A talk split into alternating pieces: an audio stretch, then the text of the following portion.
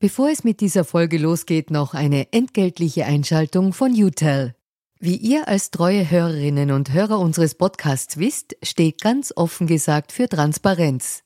Transparenz, Fairness und Ehrlichkeit sind auch für unseren Werbepartner UTEL sehr wichtig. UTEL bietet Cloud-Telefonie und Rufnummern für Unternehmen und lebt das Wort Fairness wirklich. UTEL will nämlich ihre Kundinnen und Kunden durch Service binden und nicht durch Verträge, also sozusagen der Good Guy unter den Kommunikationsdienstleistern. Weitere Infos findet ihr im Internet. Ihr müsst bei der Suche nur den Namen richtig schreiben. Y, zweimal U, hartes T, dann E und L. UTEL eben. Und warum zwei U im Namen? Ganz offen gesagt, das wissen wir auch nicht. Das fragt am besten ein Teammitglied, weil UTEL beantwortet jede Kundenanfrage. Versprochen. Und jetzt zurück zu ganz offen gesagt. Und deswegen finde ich, äh, find ich es wichtig, da hinzuschauen, aber auch in seiner Komplexität, weil sehr oft wird gesagt, Islam, Kultur, deswegen. Aber es sind sehr viele komplexe, wechselseitige Prozesse, die da stattfinden und bei denen wir genauer hinschauen müssen. Und gerade da ist, ähm, also bei sogenannten Minderheiten, ist das Männlichkeitsbild oft äh, sehr, sehr ähm, negativ dargestellt.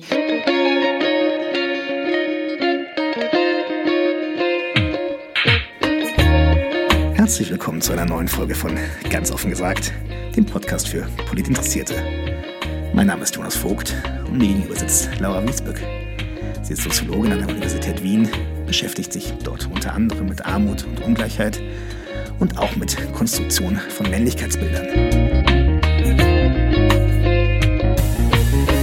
Wir werden heute ein wenig über ein ernstes Thema reden, nämlich den Mord an Frauen. Was sind die Hintergründe? Warum passiert das? Und was könnten Lösungsansätze sein? Laura, danke, dass du heute mein Gast bist. Danke auch. Danke für die Einladung.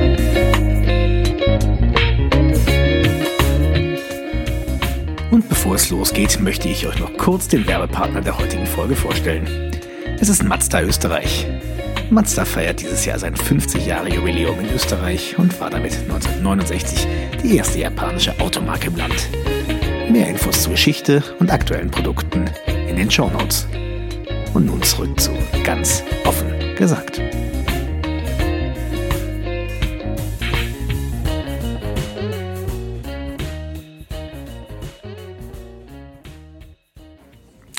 Dieser Podcast beginnt traditionell mit einer Transparenzpassage. Wir beide kennen uns nicht wirklich, aber haben ein, zwei gemeinsame Bekannte und haben uns mal immer mal wieder auf äh, Veranstaltungen getroffen. Deshalb duzen wir uns auch.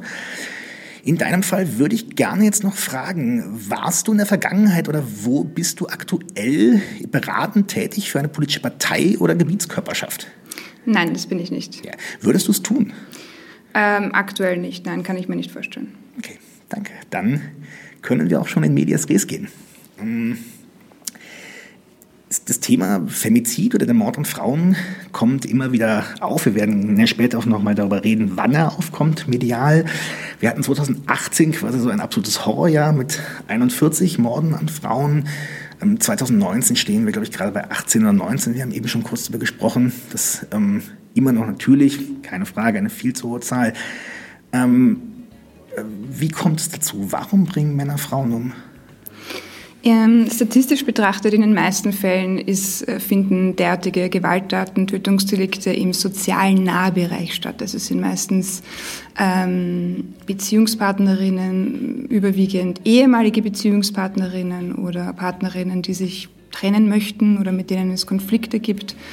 Ähm, das ist das überwiegende Muster, das wir bei Frauenmorden äh, beobachten können. Wir wissen ein paar Dinge darüber. Ich versuch, würde gerne am Anfang jetzt mal ein bisschen darüber reden, was wir denn quasi so als unbestrittene Fakten wissen. Du hast es gerade schon erwähnt. Es sind weitgehend Taten im sozialen Nahbereich.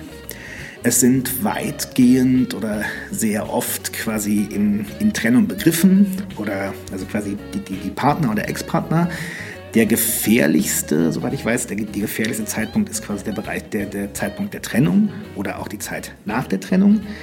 Ähm, es gibt im Normalfall eine Vorgeschichte der Gewalt, das heißt, es kommt meistens nicht komplett aus dem Nichts. Und es hat eben seit 2014 eine relativ rezente Steigerung von diesen Fällen gegeben. Das heißt nicht unbedingt, dass die Fälle jetzt höher sind als in den 90ern, aber quasi die letzten Jahre hat es eine relative Steigerung gegeben. Eine Häufung, ja. Eine genau. Häufung, mhm. genau. Ja. ja. Ähm, Habe ich was vergessen? Was, was würdest du auch noch?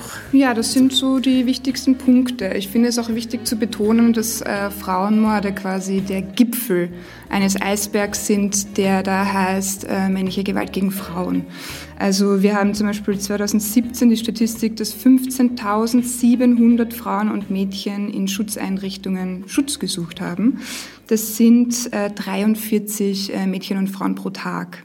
Also es beginnt schon da. Wir sollten dieses ähm, diese Tötungsdelikte im Kontext von äh, männlicher Gewalt gegen Frauen sehen, die auf sehr vielen unterschiedlichen Ebenen, es muss nicht nur körperliche Gewalt sein, äh, es kann auch eine mangelnde, ähm, mangelnder Respekt von Grenzziehungen sein, äh, auf sehr vielen Ebenen stattfindet und sehr häufig auch im sozialen Nahbereich.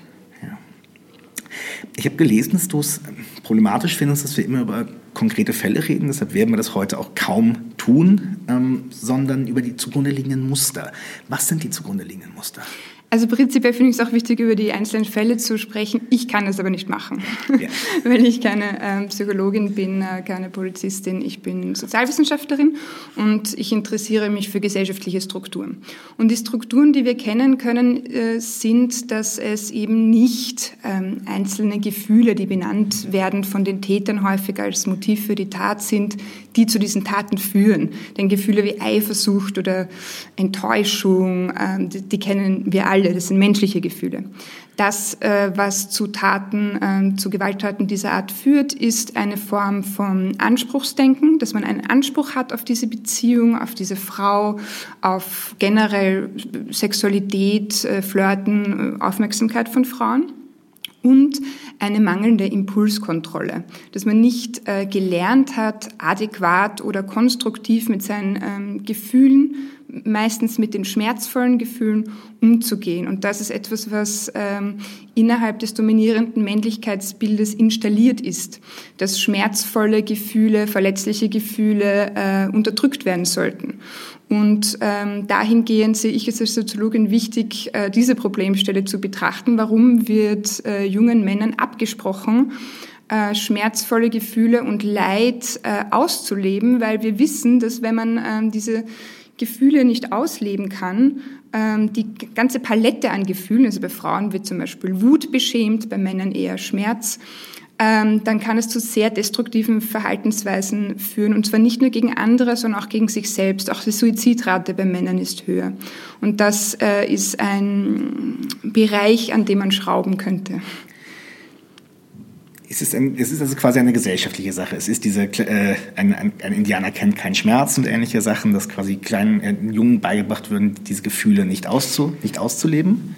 Genau, es ist natürlich nicht nur das. Ja. Es, gibt, es, gibt auch Gewaltgeschichten innerhalb der Familie, äh, die nicht durchbrochen werden können, die auch häufig quasi ähm, nur mit äh, in Form von Therapiebegleitung durchbrochen werden können, was immer eine, noch stigmatisiert ist bei ist, Männern. Das ist, eine, das ist eine kriminologische Frage, auch, ja. auch oft, dass natürlich ganz oft diese, ja. die, die, die, die Täter auch selber Gewalterfahrungen äh, genau. gemacht haben als Kind, Bindungsstörungen haben, weil die Gewalt sehr oft von Bindungspersonen ausgegangen ist ja. und ähnliches. Ähm, ist, wann töten Männer und wann töten Frauen? Also statistisch äh, betrachtet töten Männer häufiger als Frauen und eher ähm, um äh, aus quasi Besitzdenken, aus Besitzgründen. Also ich finde das ganz interessant, da auch äh, psychologisch, was nicht mehr Metier ist, aber ähm, von Psychologen und Psychologinnen zu lernen, welche ähm, interessanten Muster doch dahinter stecken. Zum Beispiel gibt es einen Unterschied, wenn äh, Männer ihre Partnerin oder Ex-Partnerin töten und sich selbst dann nicht weil das quasi bedeutet äh, das ultimative Machtgefühl. Man hat der Person das Leben genommen, man selbst hat aber noch das Recht auf Leben. Da gibt es auch hier unterschiedliche Muster, ob man nachher die Selbsttötung vornimmt oder nicht. Äh, in jedem Fall äh, ist es meistens in den meisten Fällen aus einem Anspruchsdenken, Besitzdenken äh, motiviert. Wenn und ich die Frau nicht besitzen kann, dann soll sie auch keine. Keiner, genau. Und das ist jetzt nicht nur in Tötungen der Fall. Das ja. sieht man ja auch, wenn man Ex-Partnerin mit Säure überschüttet und äh, ähnliches ihr Gesicht äh, mit Säure überschüttet, wie wir das in, aus anderen Ländern kennen. Männer, äh, Frauen töten eher äh, Männer aus einem äh, Befreiungsmotiv meistens aus ähm, Gewalterfahrungen, äh, äh, aus denen sie keinen anderen Ausweg sehen als den, den Mord an ihrem Partner. Ja. Ähm, wir haben schon über die, kurz die Männlichkeitsbilder angesprochen. Ne? Ähm, wir werden dann natürlich in den Lösungsansätzen später auch nochmal ein Stück weit, ähm, ein Stück weit drüber reden. Aber das heißt, da verbinden sich ähm, gesellschaftliche Probleme auch mit ähm, persönlichen Problemen. Oder wie kann ich mir das vorstellen in, in dem Täter? Ja, also wir müssen uns äh, ansehen, in welcher ähm, gesellschaftlichen Kultur wir leben, welche Bilder vermittelt werden, welche Diskurse geführt werden. All das ist selbstverständlich äh, prägend für Menschen. Und hier können wir sehen, dass diese Form von, diese Form von Anspruchsdenken sich auf ganz vielen unterschiedlichen Ebenen zeigt. Männliches Anspruchsdenken auf Verzeihung, ähm, Aufmerksamkeit, Flirten, Beziehung, Sexualität. Das sehen wir in Filmen, in Werbesendungen, auch in ähm, bestimmten Musikgenres, ähm, dass einfach ein gewisse ähm, dass der weibliche Körper quasi sexuelle, zur sexuellen Dienstleistung von Männern zur Verfügung steht.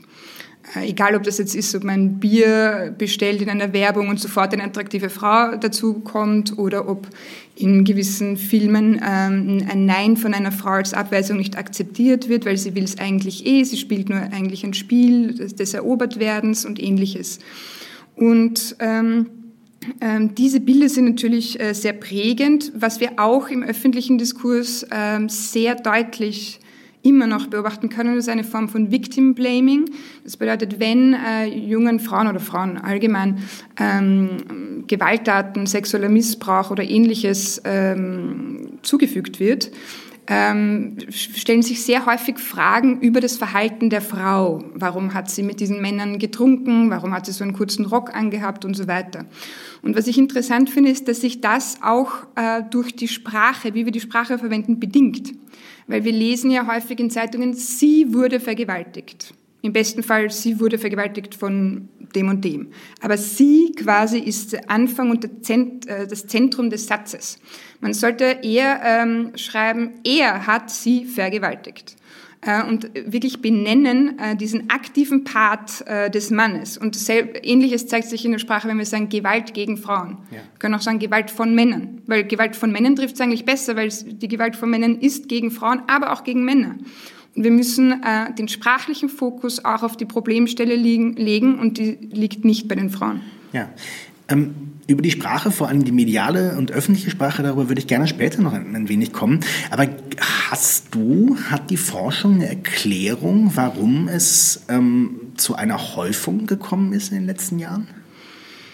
Äh, nicht, dass ich wüsste. Also ähm, natürlich gibt es unterschiedliche gesellschaftliche Prozesse jetzt so ganz allgemein gesprochen, der ein sogenannter Backlash, den man entdecken kann äh, auf unterschiedlichen Ebenen, politischer Ebene und zum Beispiel, dass hart erkämpfte Errungenschaften im Bereich Gleichberechtigung, ähm, wie soll ich sagen, fragil werden. Also ähm, der feministische Aktivismus in den letzten Jahren hat sich darauf reduziert, den Status quo aufrechtzuerhalten und nicht darüber hinausgehend äh, weitere Maßnahmen zur Gleichberechtigung ähm, zu erlangen. Das ist äh, sehr wenig äh, Erfolgserlebnisse auf der Ebene. Aber das ist im Kontext eines äh, Backlash zu sehen, ähm, das versucht wird von hauptsächlich weißen, rechtspopulistischen ähm, Staatsführern, wenn man das so nennen möchte, ähm, Frauenrechte zu beschneiden. Ähm, aber jetzt so konkret, warum es äh, genau diese Häufung gab, da wüsste jetzt ich persönlich nichts darüber. Ja, ja. das ist natürlich auch ganz klar, weil ähm, es ist jetzt furchtbar, wenn ich sage, es sind geringe Fallzahlen, aber natürlich im Vergleich zu anderen, ähm, zu, im Vergleich zu anderen Delikten sind es natürlich geringe Fallzahlen und da kommt es natürlich auch teilweise auch einfach zu Schwankungen. Ne? Das ist natürlich ja, es kommt auch immer auf die Vergleichsgruppe ja. an, äh, aber dadurch, dass ich das Problem in einem Gesamtkontext, wenn ich Gewalt gegen Frauen betrachte, ja, Eh, eh klar, eh ja. eh klar. Ähm, Und man muss dazu sagen, äh, also was für mich auch ein sehr wichtiger Punkt ist, ist, dass im Bereich äh, Gewaltschutz von Frauen äh, die Maßnahmen oder die Mittel gekürzt wurden vom Innenministerium. Ja. Also trotz äh, ho hohen Aufkommens, äh, dass es zum Beispiel zu wenige Frauenhäuser gibt in Oberösterreich und ähnliches. Also das sehe ich schon als höchst politisch brisant und problematisch. Es gab diese ähm, Kürzungen im Bereich der im, quasi im Bereich der erweiterten Präventionsarbeit vor allem. Genau, ja. Ne? Erklär noch mal ganz kurz, warum ist das so problematisch? Naja, also ähm, die, zum Beispiel was die Sensibilisierung von Polizisten und Polizistinnen in der Ausbildung betrifft bezüglich häuslicher Gewalt. Wir wissen, äh, dass hier sehr viel Bedarf äh, besteht, dass ähm, Frauen sehr häufig in ihren bedrohten Gefühlen nicht äh, ernst genommen werden. Es ist ja auch so, dass ähm, vergangenes Jahr auch Frauen ermordet wurden, ähm, die bereits zur Polizei gegangen äh, sind und die eine Wegweisung äh, erlangt haben von ihren Ex, für ihren Ex-Partner und der sie trotzdem ermordet hat.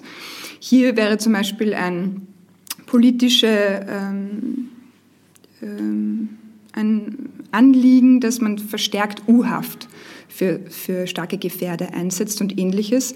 Also es gibt ähm, sehr viele Bereiche, in denen nicht ähm, in denen die bedrohten Gefühle der Frauen oder die Erfahrungen, die Gewalterfahrungen von Frauen nicht ausreichend ernst genommen werden.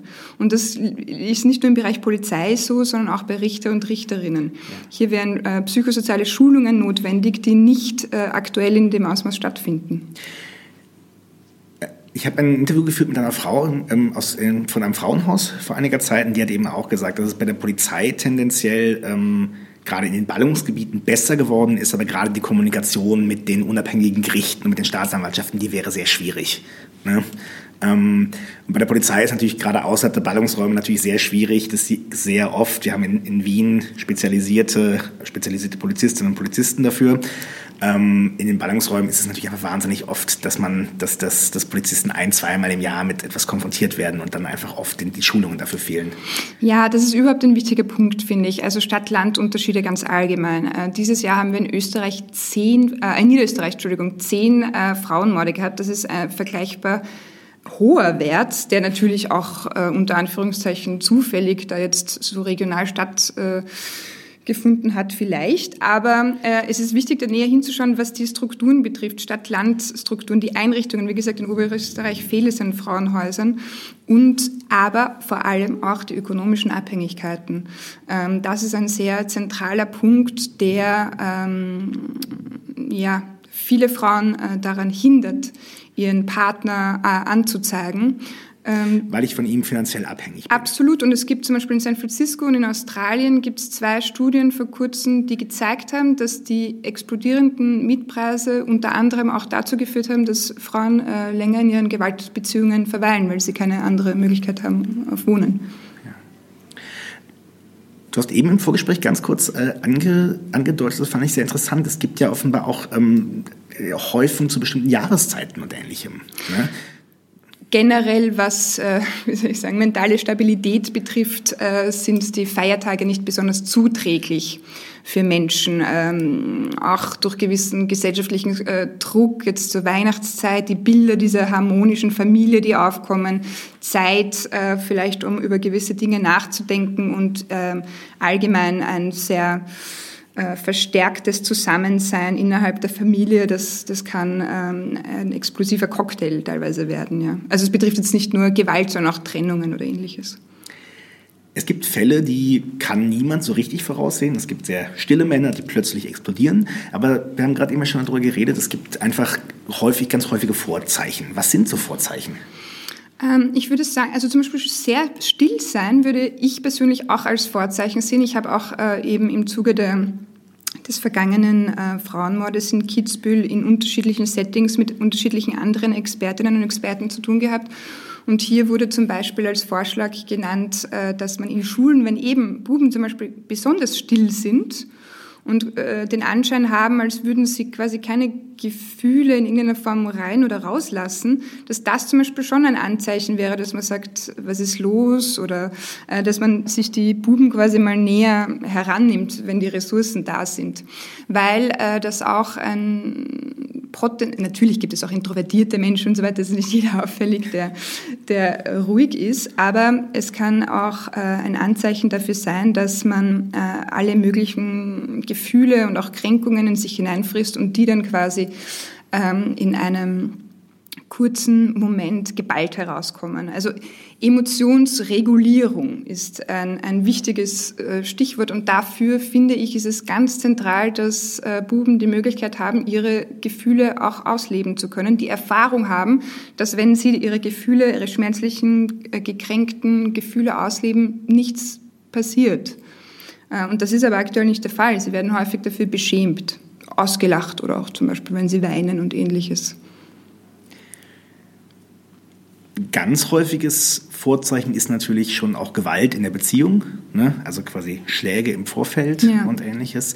Was sind da so, was sind da so Lösungsansätze? Was, was, was, was, was kann ich tun? Das sind ja auch ganz häufig haben wir auch den Fall, dass, dass Frauen teilweise auch nicht anzeigen wollen, aber es trotzdem in Frauenhäusern deponieren und bei den Personen, was kann ich da tun?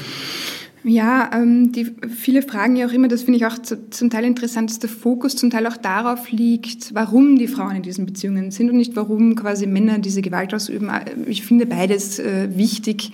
Äh, wir wissen aus der Soziologie der Liebe, die ich äh, zum Teil auch unterrichte, dass sich Menschen äh, Partner und Partnerinnen suchen, die ihnen vertraut sind.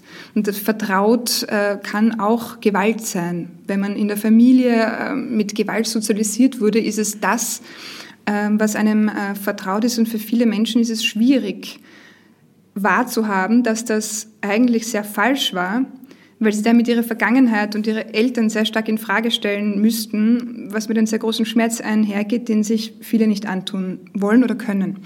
Deswegen äh, werden diese Muster sehr häufig weitergetragen äh, über Generationen.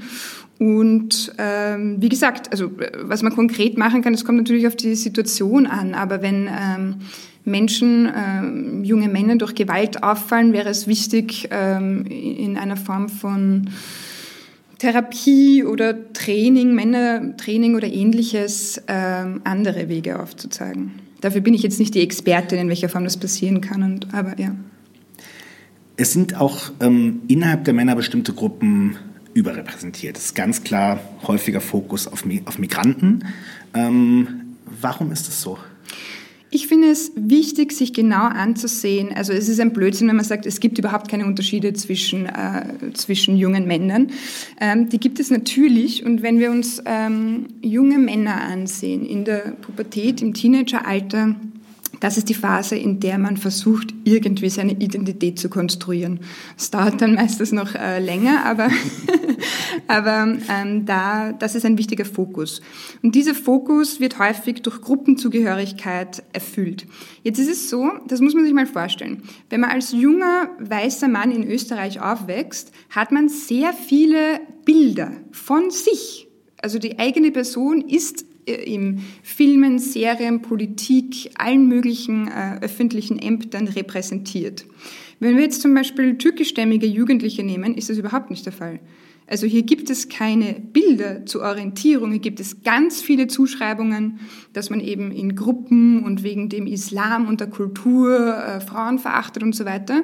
Es gibt sehr viele negative Zuschreibungen, auch negative politische, abwertende politische Plakate aber jetzt nicht wirklich so Vorbilder. Das heißt, in dieser Identitätsentwicklungsphase sind sie mit anderen Problemen noch konfrontiert, nämlich äh, ganz banal gesprochen Zugehörigkeit und primär ein Kampf um Anerkennung. Dieser Kampf um Anerkennung findet auch bei äh, weißen äh, österreichischen ähm, Jugendlichen in gewisser Form statt, aber in einer komplett anderen als bei türkischstämmigen Jugendlichen. Und äh, was wir aus der Forschung wissen, auch zum Beispiel aus Banlieues in Frankreich und so weiter, ist, dass die Anerkennung versucht wird, sehr stark über den Körper zu erlangen, weil äh, die klassischen äh, Karrierewege oder die Wege, wie man zu Status kommt, wissen viele Jugendliche, dass das für sie nicht möglich ist. Sehen sie ja auch dass es nicht stattfindet. Und dadurch ähm, fokussieren sie sich auf Anerkennung durch Körper, äh, durch Körpertraining und auch durch Gewalt. Es gibt hier auch viel äh, gewaltverherrlichende Gruppen. Innerhalb der Gruppe bekommt man dann Anerkennung, wechselseitige Anerkennung für äh, Machtdemonstrationen. Also wenn man anderen Angst macht zum Beispiel. Das ist die Form der Anerkennung, äh, die teilweise hier äh, versucht wird anzustreben als realistische Möglichkeit.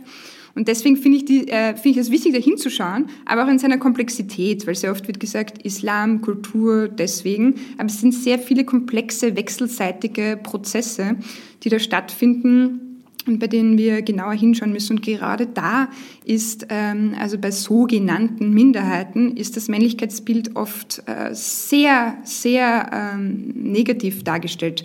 Ja, aus der amerikanischen Forschung wissen wir zum Beispiel, dass in sehr vielen Filmen ähm, Schwarze als Gangmitglieder dargestellt werden, ähm, asiatische Männer als Kampfkunstbetreiber und ähm, äh, arabische Männer als Terroristen. Also es sind einfach äh, sehr wenige Vorbilder, äh, auf die man hinaufschauen kann und das ist schon ein wichtiger Punkt, denn Bilder zeigen, was möglich ist. Wie ist das dann verbunden mit der ähm, Überrepräsentation in bestimmten Gewalt, äh, in bestimmten Gewaltdelikten?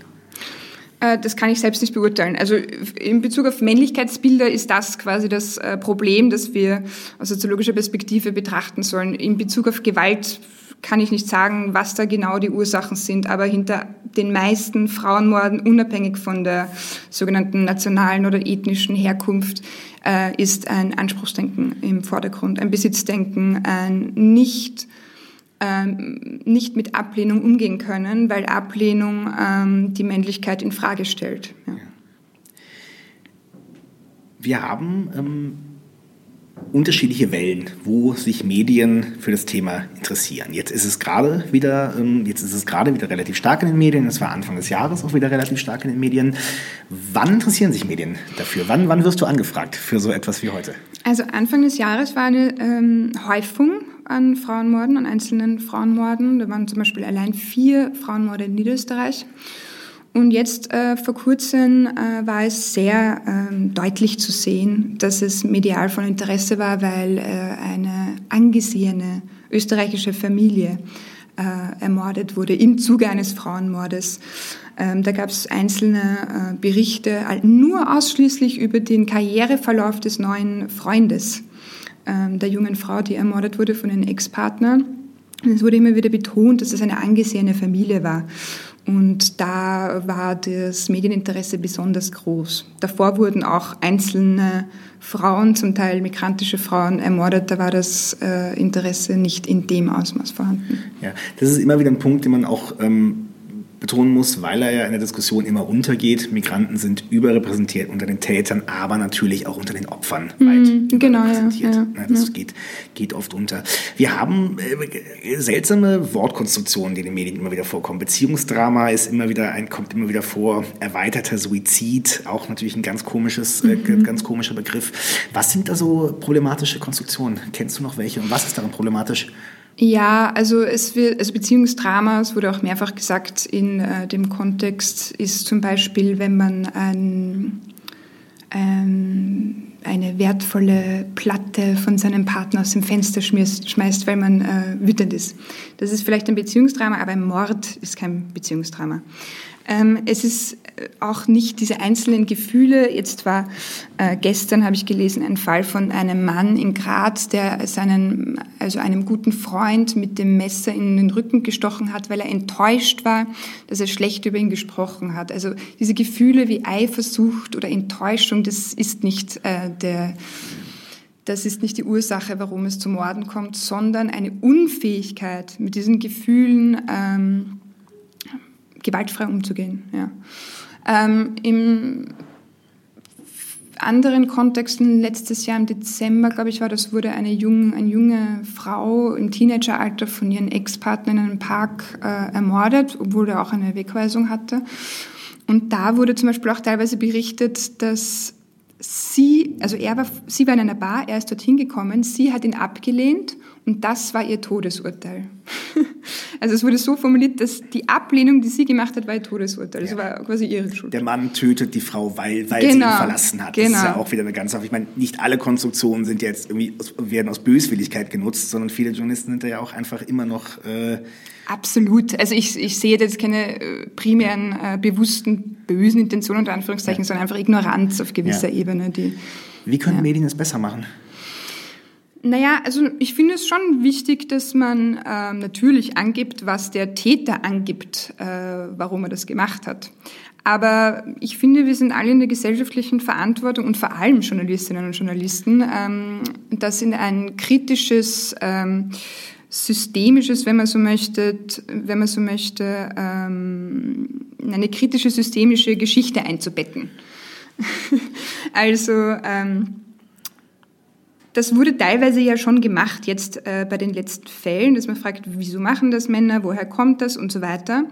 Aber das äh, bedeutet, also es reicht nicht, wenn man, wenn diese Fälle aufkommen, dann ähm, kritisch darüber berichtet, sondern das muss sich quasi durch die gesamte Berichterstattung ziehen. Das Anliegen, das gesellschaftliche Anliegen, dass äh, diese patriarchalen Gewaltstrukturen ähm, ähm, minimiert oder beendet werden. Also beendet ist ein sehr großer Wunsch, aber es, wir alle können auf gewisser Ebene dazu beitragen und äh, im Bereich Medien äh, vielleicht sogar am meisten oder, oder am meisten wahrscheinlich nicht, aber sehr, sehr deutlich.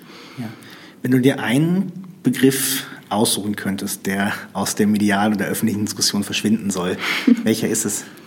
Wow. ähm, pff, gute Frage. Ich, also als Wissenschaftlerin habe ich es nicht so mit Eindeutigkeit. als Journalist habe ich es sehr mit äh, eindeutigen Fragen. Ich weiß, ja. Ähm, wenn dir jetzt spontan keine einfällt. Fallen mir uns wirklich an. Es gibt sehr ja. viele kritische Punkte. Ein, also ja, vielleicht Gewalt gegen Frauen, würde ich sagen. Also männliche Gewalt gegen Frauen oder Gewalt von Männern würde ich wirklich wichtig finden, dass wir anfangen, da den Fokus drauf zu legen. Es ist insofern eine etwas schlechte Überleitung jetzt, weil ich jetzt nicht dich fragen wollte, dass du Teil einer, eines parlamentarischen ah. Dialogs äh, warst, der den Titel trägt, gemeinsam gegen Gewalt an Frauen. Das ist Aber, richtig. ähm, was ist das? Also erklär ganz kurz, was ist so ein parlamentarischer Dialog? Ja, das äh, wurde von der Nationalratspräsidentin Doris Bures ins Leben gerufen, äh, Anfang des Jahres, äh, aufgrund der Häufung eben der Frauenmorde. Es ist ein überparteilicher Dialog. Es ging also wirklich darum, äh, um intensiv über die Sache zu sprechen, unabhängig von parteipolitischen ähm, Belangen oder Interessen. Und hier waren äh, mehrere äh, Expertinnen und Experten aus dem Feld männlicher Gewalt gegen Frauen, ähm, die sich getroffen haben. Also ich war die, die wahrscheinlich am wenigsten von der Sache betroffen war in meiner Arbeit. Es war von der Polizei, vom Weißen Ring, ähm, es waren äh, Prozessbegleiterinnen. Ist eine, Opfer, ist eine Opferorganisation. Genau, ja. ja. Äh, Prozessbegleiterinnen, Juristinnen, äh, eben Sozialwissenschaftlerinnen und so weiter. Und das war sehr äh, einsichtsreich, weil es ging äh, wirklich darum, konkret auf Basis der Erfahrungen konkrete Vorschläge zu erarbeiten, die auch politisch umgesetzt werden können nur war es so, dass sich die damalige Regierung äh, nicht dafür interessiert hat. Die damalige Regierung hat dann im Nachhinein etwas anderes gemacht, ein Gewaltschutzpaket erarbeitet, was, ähm, was jetzt quasi vor, wann war es, vor einem Monat oder ähnlichem beschlossen wurde. Darüber werden wir später noch ganz kurz reden. Mhm. Aber ich würde dann trotzdem noch mal reden, was waren denn Lösungsansätze, ja. worüber ihr gesprochen habt? Also es waren einige Lösungsansätze, die ich interessant äh, fand, weil ich selbst damit in dem Bereich noch nichts zu tun gehabt habe. Also eines ist zum Beispiel eben die verstärkte psychosoziale Ausbildung und Fortbildung von Richterinnen und Richtern und es betrifft auch die Ausstattung der Gerichte mit äh, Beratungszimmern, in denen quasi eine Befragung ohne Täter-Blickkontakt möglich ist. Das bedeutet, äh, hier gibt es einen Mangel, das muss man sich mal vorstellen, dass ähm, Frauen, äh, die mehrfach vielleicht ähm, gewaltvolle Erfahrungen mit ihren ähm, Ex-Partner oder anderen Männern machen mussten, im selben Raum sitzen müssen und diesen Blickkontakt auch haben müssen. Hier wäre es äh, wichtig zu investieren, laut Expertinnen. Ein weiterer Punkt waren äh, die Gefährlichkeitsprognosen, die verbessert werden müssen, weil eben, wie gesagt, Wegweisung nicht immer äh, zur Vermeidung von Frauenmord geführt hat. Also mehr U-Haft statt Wegweisung zum Beispiel. Ähm, ein Punkt, der sehr stark betont wurde, den du auch schon angesprochen hast, war der Datenaustausch zwischen Sicherheitsbehörden, Gewalt- und Opferschutzeinrichtungen und Einrichtungen in der Täterarbeit. Hier gibt es noch aufgrund von äh, Datenschutzbelangen ähm, ähm, Potenzial, das auszubauen. Habt ihr auch darüber gesprochen, weil das ist ja tatsächlich dann oft auch ein Problem, dass es natürlich auch teilweise einfach Männer sind, die gefährlich sind, die aber noch eben noch nicht Täter geworden sind. Mhm. Ne? Also gerade wenn wir über U-Haft reden. Ne? War das auch Thema bei euch? Ja, also das geht nicht. Also ja. wenn man noch nicht gefährlich geworden ist, kann man nicht in ja. U-Haft kommen. Ja, also quasi U-Haft ist möglich, nur wenn ich bereits gefährlich geworden bin, wenn ich Gewalt ausgeübt ja, habe. Soweit äh, ich das, physisch, physische Gewalt. Soweit ich ne? das rechtlich durchblickt habe, ja. genau. Ähm, dann ähm, mehr Geld für Täterarbeit und Gewaltprävention, ganz offen gesagt. Reden ja. wir ganz kurz über die Täterarbeit, damit mhm. sich, damit, das ist ein Begriff, der immer herum, ähm, herumwandert und vielleicht können sich manche Hörer nicht vorstellen, was, was darunter, äh, was darunter, was vorstellen. Was ist Täterarbeit? Ähm, also ich bin ja keine Expertin dafür, aber es gibt Täterarbeit auf unterschiedlichen Perspektiven, also, also in unterschiedlichen Stadien meine ich, also rein äh, präventiv betrachtet aber auch wenn Gewalt stattgefunden hat. Und da gibt es äh, etablierte Trainings, ähm, in denen man eins zu eins mit einem äh, Männerberater oder Männertrainer oder wie auch immer das heißt, ähm, dieses Programm durchläuft. Ähm, wie genau das aussieht, ja. Äh, das, das, kann ich jetzt selbst im Detail nicht sagen, aber das hat sich als zielführend erwiesen, ist aber nicht quasi, soweit ich das weiß, noch nicht verpflichtend eben. Hm. Das ist, es ist zum einen natürlich Fragen, die, die verpflichtet sind, das sind aber natürlich auf der anderen Seite immer, ich weiß es, weil ich letztes Jahr eine Recherche dazu gehabt, ähm, ist natürlich auch immer die Frage der, der, der Angebote. Also ich weiß, dass zum Beispiel ja. die Männerberatung, ich glaube, es ist die Männerberatung Graz oder ähnliches, da gibt es einfach jeden ja. Tag eine Stunde, wo ich zum Beispiel als Mann, der eine Wegweisung erhalten hat, kann ich in dieser Stunde vorbeikommen oder kann anrufen, mhm. wenn ich Probleme habe, wenn ich Wut habe. Das sind natürlich einfach sinnvolle Angebote, ja. die sich eben letztlich an die an, an Täter oder potenzielle äh, potenzielle Täter und ähnliches richtet. Mhm. Ja. Das ist die klassische Täter Täterarbeit, der Begriff. Ja. Ja, genau. Und ansonsten war es natürlich ein ganz zentraler Punkt, die ökonomische Unabhängigkeit von Frauen zu gewährleisten. Also äh, einerseits auch in Form, also was stark damals auch thematisiert wurde, war, dass die Kürzung der Mindestsicherung für äh, äh, Migrantinnen, die nicht der deutschen Sprache mächtig sind, verheerend sind für Frauen in Gewaltbeziehungen, für migrantische Frauen in Gewaltbeziehungen. Warum? Weil die ökonomische Abhängigkeit, also weil es auch, weil wir wissen, dass äh, gewalttätige Männer äh, in ihren Beziehungen sehr darauf bedacht sind, äh, Macht, auf Machterhalt und auch häufig es äh, verunmöglichen, ähm, dass Frauen ähm, zum Beispiel gewisse Bildungswege nachgehen oder arbeiten gehen oder ähnliches, um sie in diesem Machtgefüge zu behalten. Und wenn das jetzt nicht möglich ist, ähm, äh, Deutsch zu erlernen für die Frau und sie dadurch eine Kürzung der Mindestsicherung erhält, dann ähm, verstärkt sich diese Gewaltspirale. Ja. Genau. Und ansonsten natürlich, also das war mein Plädoyer, bezüglich Männlichkeitskonstruktionen, dass es mehr Frauen in gestalterischen Machtpositionen braucht, ähm, am besten durch eine Quote meiner Ansicht nach. Es funktioniert anders nicht, wie wir sehen. Und vor allem auch mehr Männer in sorgenden Berufen, aber nicht nur Berufen, auch zu Hause. Also einfach, ähm, dass Männer auch die äh, Väterrolle übernehmen. Wir wissen auch, dass äh, mangelnde Väterbeziehungen auch sehr destruktiv sich auswirken können auf ähm, generell ähm, Lebenswege von jungen Männern. Ja, weil ich nicht, weil wir darüber gesprochen haben, habe ich, habe ich Bilder, habe ich Vorbilder, an denen ich orientieren kann. Und wenn ich dort quasi nicht den liebenden Vater habe, dann kann es sein, dass ich mich woanders eher orientiere, an etwas problematischeren Bildern. Ja. ja. Ähm, das heißt quasi, wir haben nur damit ich es mal zusammenfasse, wir haben zum einen natürlich die, die, die, die langfristigen Perspektiven, über die wir jetzt gesprochen haben, also quasi Änderung der Männlichkeits, Männlichkeitsbilder und ähnliches. Das wird vermutlich nicht 2020 äh, sich sich gelöst haben. Das ist natürlich ja. auch schwierig, weil es also auf so vielen unterschiedlichen Ebenen stattfindet ja. und stattfinden müsste und ja. deswegen natürlich kein einfacher Lösungsweg ist. Aber wir haben auch immer, wir haben auch ganz, ganz, ganz konkrete Lösungsvorschläge für quasi den, den, den, Just, den Justizbereich und den, auch den, den Vorjustizbereich. Ne? Mhm. Also quasi den, den kriminologischen Bereich und Polizei und ähnliches. Warum passiert da so wenig? Ist das eine Geldfrage oder kannst du mir das nicht beantworten? Müsste ich da jemand anderen fragen? Naja, also das, was jetzt passiert, ähm, was wir sehen können, würde ich soziologisch, also dieses Gewaltschutz, unter Anführungszeichen Gewaltschutzpaket, würde ich soziologisch bezeichnen als eine Performance von Handlungsfähigkeit. Also es wird quasi Handlungsfähigkeit ja, performt, weil äh, wir wissen, dass ein höheres Strafmaß, erstens mal interessiert das die Täter nicht, die werden sich nicht vorher informieren im Internet, was das Strafausmaß ist, wenn sie ihre Frau ähm, ähm, vergewaltigen oder was auch immer tun. Und zweitens wird das Strafausmaß, das äh, wir heute haben, nicht zur Gänze ausgeschöpft. Also da sollte es mal anfangen. Das ist eine ziemliche Law and Order ähm, die eben ja auf andere Belange abzielt als wirklich den Gewaltschutz. Und auch die Anzeigepflicht, äh, die wir jetzt sehen, können, ist äh, höchst problematisch. Hier wird, die Anzeigepflicht, ja. nur damit ich das, nur, das ganz kurz nochmal festhalten, in dem Gewaltschutzpaket ist es so, dass quasi bei minderjährigen Opfern gilt eine absolute Anzeigepflicht. Also quasi, wenn ich eine Krankenschwester bin, wenn ich ein Arzt bin oder in anderen Bereichen, habe ich die Pflicht zu melden, wenn ich ein potenzielles Opfer vor mir habe. Die gilt bei, bei minderjährigen Opfern absolut und ich glaube, volljährige Opfer können widersprechen. Das ist, glaube ich, das, was in dem Gewaltschutzpaket steht. Warum ist das problematisch? Weil die äh, Handlungsfähigkeit den Opfern äh, abgesprochen wird, die Handlungsmacht eigentlich, ja, die Entscheidungsmacht wird den Opfern äh, abgesprochen.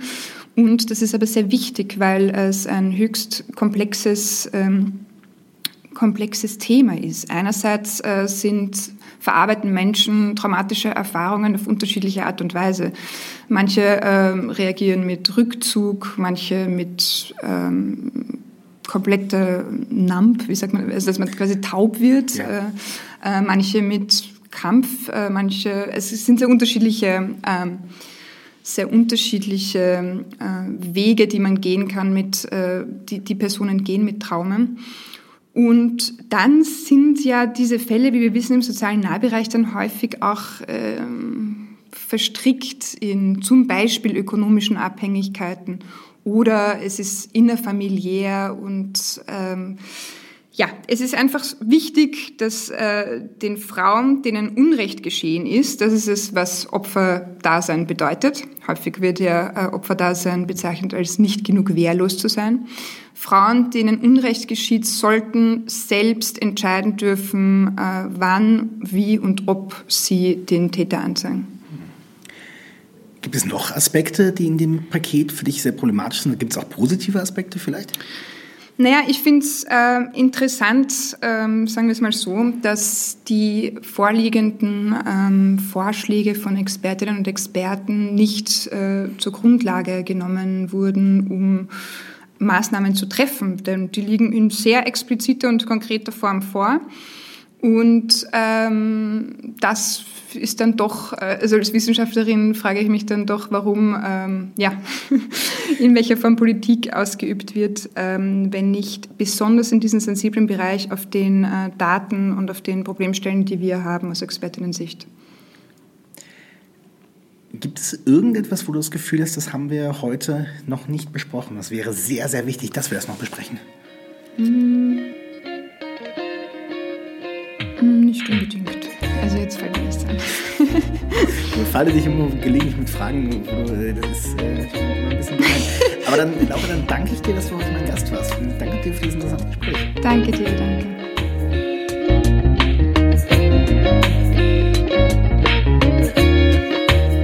Das war's für heute auch schon wieder von ganz offen gesagt. Wir freuen uns wie immer über Kritik, Feedback und Anregungen auf allen Kanälen, aber auch über 5 Sterne auf iTunes.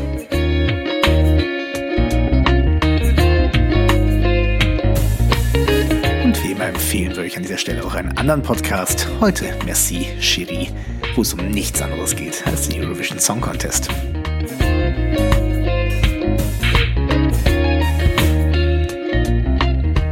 dranbleiben und bis zum nächsten Mal wenn es wieder heißt, ganz offen gesagt.